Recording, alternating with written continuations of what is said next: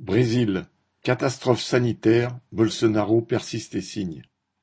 Au Brésil, l'épidémie semble maintenant hors de contrôle. Le pays totalise officiellement plus de 350 000 morts du Covid et chaque jour, près de 4 000 autres viennent s'y ajouter. On manque de bouteilles d'oxygène, des malades intubés se réveillent faute de sédatifs en suffisance. Les files d'attente s'allongent devant les urgences des hôpitaux au point que beaucoup décèdent avant qu'on les prenne en charge.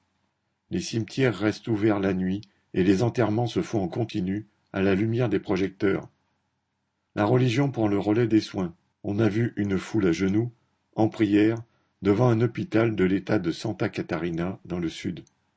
Cette catastrophe n'émeut pas le président Bolsonaro, qui continue de refuser toute mesure générale de précaution ou de confinement. Il critique les maires ou gouverneurs d'État qui en instaurent. Son refrain est Le Brésil doit retourner au travail. Pourtant, le nombre de ceux qui le suivent aveuglément semble diminuer, une baisse de popularité qui réduit aussi le nombre de ses fidèles dans les milieux dirigeants. Pour ne pas se déconsidérer, les politiciens des partis clientélistes du centre commencent à critiquer l'irresponsabilité du président. Banquiers et patrons font de même et exige des mesures contre la pandémie.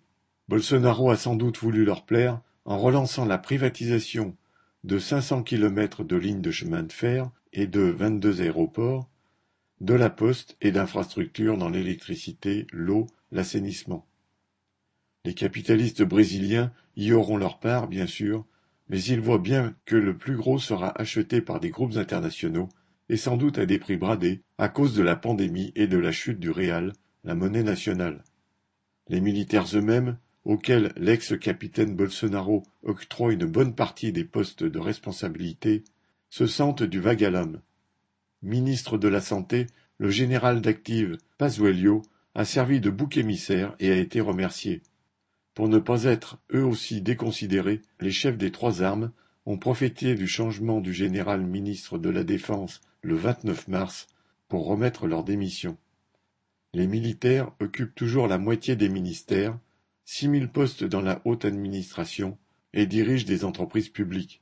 Mais l'état-major s'est mis sur la réserve, en position de recours si Bolsonaro coulait. Les travailleurs, eux, n'ont pas cette faculté de se mettre sur la réserve. Ceux qui sont restés au travail sont exposés au Covid, dans la santé, dans le nettoyage et aussi dans les usines. À Sao Bernardo, par exemple, dans la banlieue sud de Sao Paulo, chez Volkswagen comme chez Mercedes, sur 8500 ouvriers, 1500 sont contaminés. Et pour les millions qui se retrouvent licenciés ou qui ont perdu le petit boulot qui leur permettait de survivre, c'est la misère et parfois la faim. La pandémie, ajoutée à la crise économique, menace de ramener le monde du travail des dizaines d'années en arrière.